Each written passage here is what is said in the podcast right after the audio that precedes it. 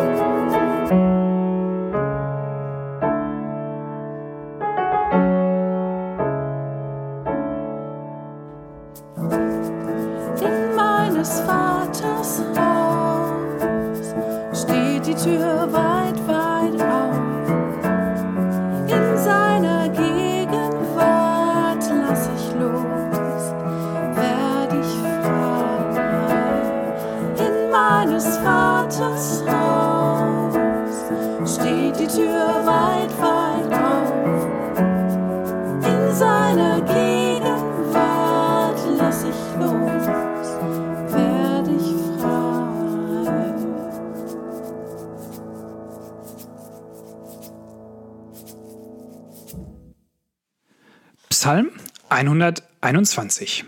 Ein Lied zu singen auf dem Weg nach Jerusalem. Ich blicke hinauf zu den Bergen. Woher wird meine Hilfe kommen? Meine Hilfe kommt vom Herrn, der Himmel und Erde gemacht hat. Und du sollst wissen, der Herr lässt nicht zu, dass du zu Fall kommst. Er gibt immer auf dich acht. Er, der Beschützer Israels, wird nicht müde und schläft nicht ein. Er sorgt auch für dich. Der Herr ist bei dir, hält die Hand über dich. Er hält die Hand über dich, damit dich die Hitze der Sonne nicht quält und der Mond dich nicht krank macht. Der Herr wendet Gefahr von dir ab und bewahrt dein Leben. Auf all deinen Wegen wird er dich beschützen, vom Anfang bis zum Ende, jetzt und in aller Zukunft. Ein wunderbarer Psalm, ein Psalm über die Gnade, dass Gott es gut mit uns meint, dass Gott es gut mit dir meint. Er steht dir bei, vom Anfang bis zum Ende. Er beschützt uns bei Tag und bei Nacht. Diesen Psalm wollen wir uns etwas genauer anschauen, denn er birgt noch einige Schätze, die man erst heben muss. Zwei kleine Fakten zum Hintergrund, die diesen Psalm etwas klarer machen, die uns helfen, etwas besser zu verstehen, was die Menschen, die ihn damals gesungen haben, die ihn damals gebetet haben, was sie genau damit gemeint haben, was der Mensch, der diesen Psalm gedichtet hat, was er damit gemeint hatte. Wenn hier steht, ähm, ich blicke auf zu den Bergen und frage mich, woher kommt meine Hilfe? Dann meint er damit nicht, wie wir das heute vielleicht verstehen, wenn wir in einen schönen Bergurlaub fahren und die Berge bewundern oder wenn wir ein Bild im Internet sehen oder in einer Zeitschrift und denken, wow, was ist das für ein tolles Panorama? Was sind das für fantastische Aussichten? Mir geht es oft so, ich bin sehr gerne in den Bergen und beim letzten Bergurlaub, wo ich war, da habe ich von unserem Haus aus immer so einen Gebirgszug gesehen. Und der war so faszinierend, dass ich mir gesagt habe, da muss ich rauf. Und irgendwann bin ich da hochgewandert und es war ein super schöner Tag. Aber bei den Menschen damals hatten die Berge eine andere Bedeutung. Zum einen waren sie auch furchteinflößend, weil diese Berge haben auch Gefahr ausgestrahlt. Aber die Menschen damals haben an Götter geglaubt. Sie haben an übernatürliche Kräfte geglaubt. Und weil das dann immer das Naheliegendste war, dass sie die Dinge genommen haben, die sie sehen konnten, die groß und mächtig waren, haben sie diese Dinge angebetet. Zum Beispiel die Sonne, den Mond oder eben die Berge. Und oft waren auf diesen Bergen und Höhenzügen dann eben auch Opferstätten, Kultstätten, Tempel, wo die Menschen hingegangen sind, wenn sie ein Problem hatten, wenn sie Segen brauchten, wenn sie Beistand brauchten. Und so konnten sie dort ein Tier opfern, konnten ein Amulett kaufen, konnten dort auch Prostitution betreiben. Auch das war möglich, dass dort eben Tempelprostituierte waren und man dann eine sinnliche Freude erlebte und gleichzeitig hat man damit seinen Gott oder seine Göttin angebetet. Heute eigentlich schwer vorstellbar, aber das war damals möglich. Und so sagt dieser Psalmschreiber eben, nein, wenn ich auf diese Höhen blicke und all diese Tempel und Opferstätten sehe, dann weiß ich, daher kommt meine Hilfe nicht, sondern meine Hilfe kommt von dem Gott, an dem ich glaube, der das alles gemacht hat, der Himmel und Erde geschaffen hat. Ein weiterer ähm, interessanter Hintergrund, ein Background ist, ähm, hier steht, äh, Gott beschützt mich bei Tag, damit die Sonne mich nicht verbrennt, damit die Sonne mir nicht schadet und auch bei Nacht, damit der Mond mir nicht schadet. Mit der Sonne, das können wir, glaube ich, inzwischen ganz gut verstehen. Die letzten Wochen waren teilweise sehr heiß und wir haben gemerkt, oder viele von uns, wie uns die Hitze zu schaffen macht. Und da weiß man gut, da muss man aufpassen. Und da ist auch ein Gott, der mich davor beschützt. Aber was ist mit dieser Nacht gemeint, mit dem Mond? Früher gab es diese Vorstellung, dass der Mond einen krank macht. Vielleicht versteht man das ein bisschen mit den Albträumen oder dass man bei Vollmond schlecht schlafen kann. Aber damit war auch mondsüchtig gemeint und das beinhaltete psychische Krankheiten. Depressionen, Süchte, Burnout, sowas, das kennen wir heute gut in unserer Gesellschaft. Und damals hat man das eben mit dem Mond in Verbindung gebracht und deswegen sagt der Psalmschreiber, auch dort will Gott uns helfen, auch dort wird er uns helfen. Was für eine trostvolle Nachricht für heute an all die unter uns, die unter diesen Dingen zu leiden haben, unter Ängsten, unter Kraftlosigkeit, unter Erschöpfung. Das ist die gute Botschaft. Dieser Psalm wurde vor vielen, vielen Jahren, Jahrhunderten geschrieben und er wurde zu einer Zeit geschrieben, wo die Menschen sehr religiös waren, wo sie eben an diesen Gott der Bibel geglaubt haben oder an andere Götter. Wir leben heute in einer Zeit, wo der Glaube an etwas Übernatürliches, an einen Gott nicht mehr so da ist. Wir glauben eher an handfeste Dinge, die wir in unserem Alltag haben, an Dinge, die wir steuern können, Dinge, die wir sehen, ähm, die wir in Anspruch nehmen können, damit die uns helfen, damit die uns glücklich machen, damit die uns sozusagen Gnade und Segen schenken. Und trotzdem will ich mal ähm, zwei Beispiele nehmen, wo wir bei Dingen heute Glück suchen, aber auch oft dort scheitern. Und dann kommt dieses Gefühl, was im christlichen Glauben in letzter Zeit erst wieder mehr behandelt wird, was eigentlich in der Bibel wir an vielen Seiten finden, aber was auch eine ganz ähm, interessante Facette des Evangeliums ist, nämlich die Scham. Heutzutage in unserem Leben in der westlichen Welt schämen wir uns sehr oft für Dinge, die wir erreichen wollen, wo wir uns Glück und Segen von versprechen, aber weil wir sie nicht erreichen, weil wir scheitern, schämen wir uns eben. Ein Beispiel ist der Klassiker, ähm, wir sehen uns nach einer Partnerschaft, wir sehen uns nach einer glücklichen Beziehung, weil wir dann hoffen, wenn diese Person mit mir zusammen ist oder wenn wir eine glückliche Partnerschaft haben, dann geht es mir gut. Und da ist ja auch viel dran. Glückliche Partnerschaften sind wichtig und äh, wir Menschen sind auch dazu gemacht, dass wir in Beziehungen leben, dass wir einen Gegenüber haben. Aber in unserer westlichen Welt gibt es immer mehr dieses Versprechen, das wird immer größer, erst wenn du eine perfekte Partnerschaft hast, bist du ein vollkommener Mensch. Und auch diese Partnerschaft wird nie auf Dauer sein, sondern wird nur ein Teil vielleicht von deiner Zeit sein. Aber dieses Versprechen ist da. Und dann sehen wir uns danach. Aber was passiert eben, wenn unsere, wenn wir selber Mist bauen? Oder wenn unser Partner uns verlässt? Oder wenn wir eben Single sind? Oder wenn die Beziehung, in der wir gerade stecken, wenn die ein absoluter Krampf ist und wir nicht mehr weiterkommen, dann schämen wir uns, weil wir merken, ich schaffe das nicht. Die anderen mögen mich nicht, der andere mag mich nicht, die andere mag mich nicht und wir fühlen uns alleine, wir sind gescheitert und wir schämen uns. Ein anderes Beispiel ist unser Verhältnis zu unserem Körper, wo wir uns auch oft schämen. Man nennt das dann äh, Body Shaming und das kennen viele von uns vielleicht ganz gut, weil wir erreichen ja nie diese 100 Prozent, die uns immer vorgespielt wird. Wenn wir die erreichen, dann sind wir glücklich, dann äh, sind wir beliebt, dann sind wir attraktiv.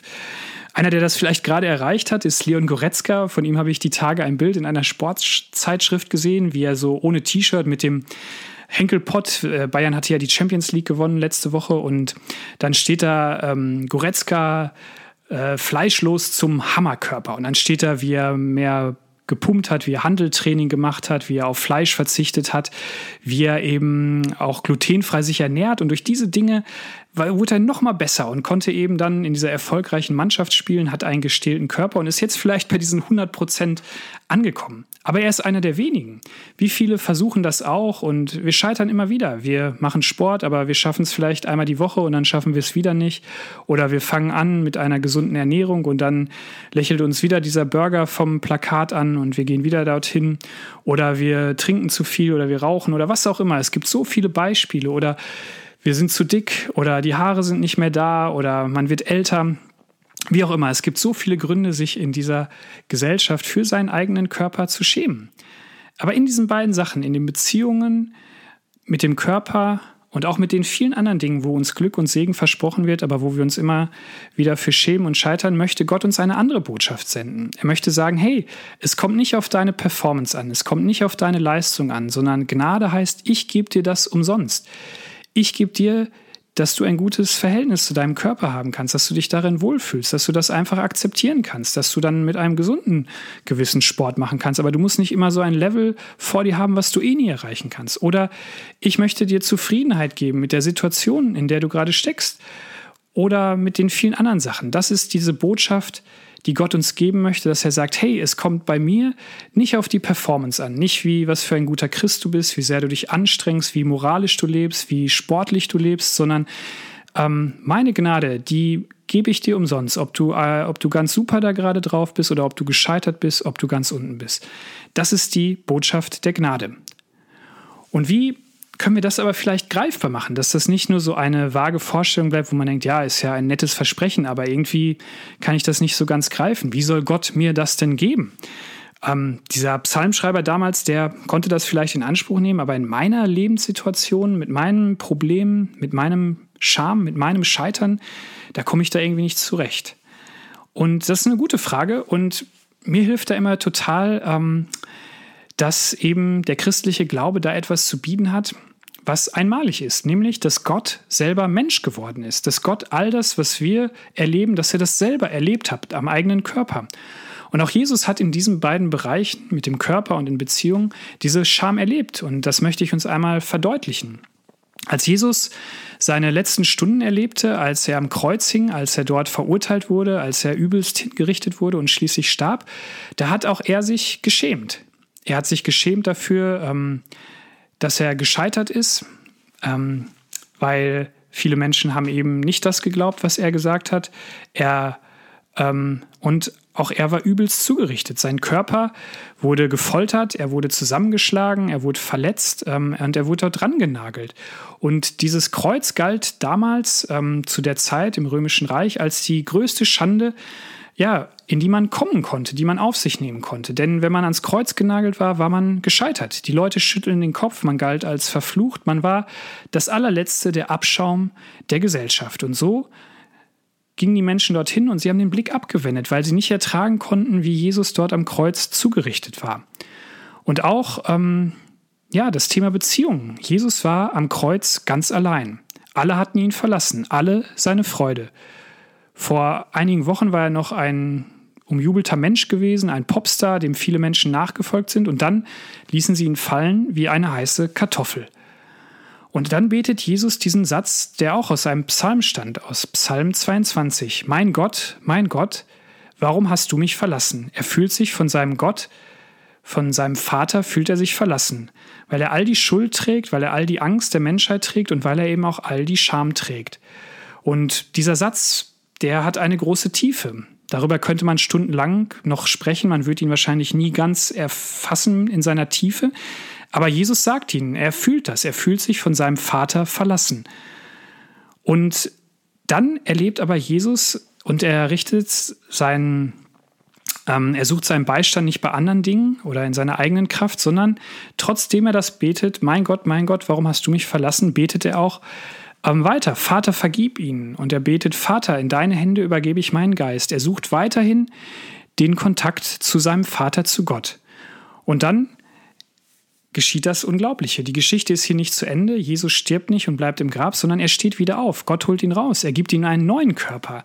Er gibt ihm einen auferstandenen Körper, der zwar immer noch diese Merkmale des irdischen Lebens trägt, seine Wunden, die Menschen können ihn berühren, sie essen mit ihm, aber es ist irgendwie auch ein geistlicher Körper, etwas Herrliches, etwas Übernatürliches. Und das kann man kaum begreifen. Wir haben nur diese Beschreibung. Aber das zeigt, Jesus stirbt am Kreuz, sein Körper wird geschändet und Gott gibt ihm einen neuen Körper, einen herrlichen Körper. Wunderbar. Und auch gibt er ihm wieder diese tolle Gemeinschaft zurück. Er trifft seine lieben Menschen, die ihn vorher verlassen hatten. Ähm, er fährt in den Himmel auf und hat wieder diese tolle Gemeinschaft mit Gott dem Vater, mit dem Heiligen Geist und mit den Engeln. Und so möchte Gott auch eben das uns zu sprechen. Das ist diese Gnade, dass wir, auch wenn wir uns schämen, auch wenn wir immer wieder unser Glück woanders suchen, sagt er uns, hey, so wie das bei Jesus war, so gilt das auch heute noch. Ihr findet das bei mir. Kommt zu mir. Und ich werde euch das geben. Sucht diesen Segen, sucht dieses Glück bei mir. Und ich gebe es euch, ohne dass ihr dafür gut performen müsst, ohne dass ihr tolle Leistung bringen müsst, ohne dass ihr besonders moralisch sein müsst, sondern ich gebe es euch, wenn ihr ganz unten seid. Ich gebe euch, wenn es euch auch gut geht. Das ist die Botschaft dieses Psalmes. Ich bin bei euch vom Anfang bis zum Ende, bei Tag und bei Nacht ich bin mit euch. Das ist die Gnade sola gratia. Und das hat dieser Psalmschreiber vor langer Zeit geschrieben und das gilt auch heute noch für uns. Und einer, John Newton, der hat es auch mal in einem Lied geschrieben, Amazing Grace. Das hatten wir auch schon mal vor einiger Zeit im Podcast und deswegen hat Anja es aufgenommen und wir wollen es uns nochmal anhören. Anja singt Amazing Grace.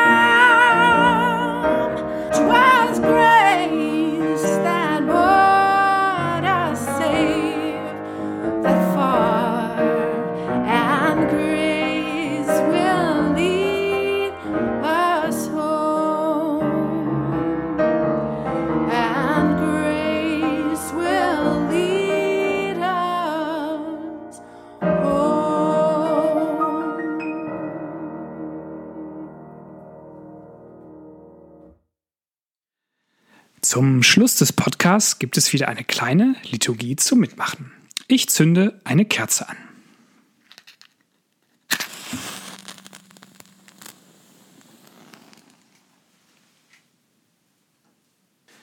Ich lese noch einmal Psalm 121. Und während ich ihn lese, nehmen wir uns vielleicht einmal die Zeit, über das Gehörte nachzudenken und zu schauen, stimmt, wo brauche ich in meinem Leben Hilfe? Wo kann ich diesen Segen neu gebrauchen, nicht auf meine eigene Performance zu vertrauen, sondern auf Gottes Gnade? Wo brauche ich sein Segen? Ich lese Psalm 121. Ich blicke auf zu den Bergen. Woher kommt meine Hilfe? Meine Hilfe kommt vom Herrn, der Himmel und Erde gemacht hat. Und du sollst wissen, der Herr lässt nicht zu, dass du zu Fall kommst. Er gibt immer auf dich acht. Er, der Beschützer Israels, schläft nicht. Er wird nicht müde. Er sorgt für dich. Der Herr ist bei dir, hält die Hand über dich. Damit dich diese Hitze der Sonne nicht quält und der Mond dich nicht krank macht. Der Herr wendet Gefahr von dir ab und bewahrt dein Leben. Auf all deinen Wegen wird er dich beschützen, vom Anfang bis zum Ende, jetzt und in aller Zukunft. Wir hören auf ein Lied von Martin Luther. Aus tiefster Not heißt es. Aus tiefer Not schrei ich zu dir Herr Gott, erhör mein Rufen. Dein gnädig Ohren kehrt zu mir und meiner Bitt sie öffne. Denn so du willst das sehen an, was Sünd und Unrecht ist getan. Wer kann Herr vor dir bleiben? Bei dir gilt nichts, denn Gnad und Gunst, Sünde zu vergeben. Es ist doch unser Tun umsonst, auch in dem besten Leben. Vor dir niemand sich rühmen kann, des muss dich fürchten jedermann und deiner Gnade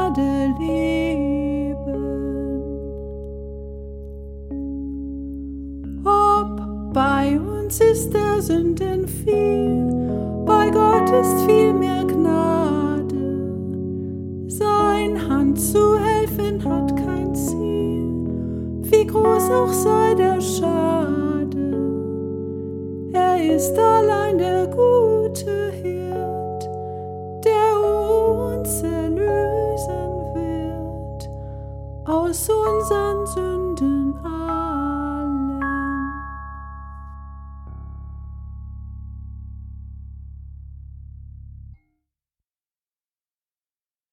Als Segen spreche ich uns Psalm 134 zu. Auf, dankt dem Herrn, ihr seine Diener alle, die ihr in seinem Hause steht und nachts den Dienst verrichtet. Streckt eure Hände aus zum Heiligtum und dankt dem Herrn. Vom Zion, von seinem Tempel aus segne dich der Herr, der Himmel und Erde geschaffen hat. Amen. Das war Episode Nummer 11, die erste Folge nach der Sommerpause. Vielen Dank fürs Zuhören. Vielen Dank auch an Anja für die Musik und an Tobi fürs Mischen. Die nächste Folge, Episode Nummer 12, gibt es wieder am Donnerstag in zwei Wochen, am 10.9. Dort haben wir das Thema Wer ist mein Nächster? Der Evergreen im christlichen Glauben, die Nächstenliebe, aber sehr aktuell in Zeiten von Hate Speech, von Hass, von Gegeneinander, ist diese Frage brandaktuell. Wie können wir zu einem guten Miteinander kommen? Wer ist mein Nächster? Schaltet wieder ein, empfiehlt unseren Podcast gerne weiter, abonniert ihn. Ihr könnt über unseren Newsletter, über unsere Homepage, über die sozialen Medien mit uns in Kontakt sein, könnt gerne Feedback geben und so freue ich mich, wenn ihr bei der nächsten Folge wieder dabei seid. Bis dahin, alles Gute, habt es gut, ciao, ciao.